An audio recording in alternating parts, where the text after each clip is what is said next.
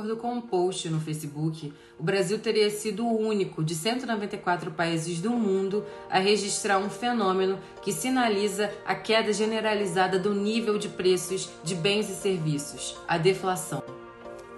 Será verdade? A afirmação é falsa. No mês de julho deste ano, o Brasil registrou uma deflação de 0,68% no índice de preços ao consumidor amplo, o IPCA, em relação a junho. Contudo, o mesmo fenômeno aconteceu em pelo menos quatro outros países: Armênia, Espanha, Grécia e Luxemburgo. Além disso, mesmo com a queda, a inflação acumulada nos últimos 12 meses no Brasil é de 10,07% o que faz o país ter a quarta maior taxa de inflação entre as 20 maiores economias do mundo. A queda do IPCA, registrada em julho no Brasil, também não significa que houve redução generalizada nos preços de todos os produtos e serviços comercializados no país.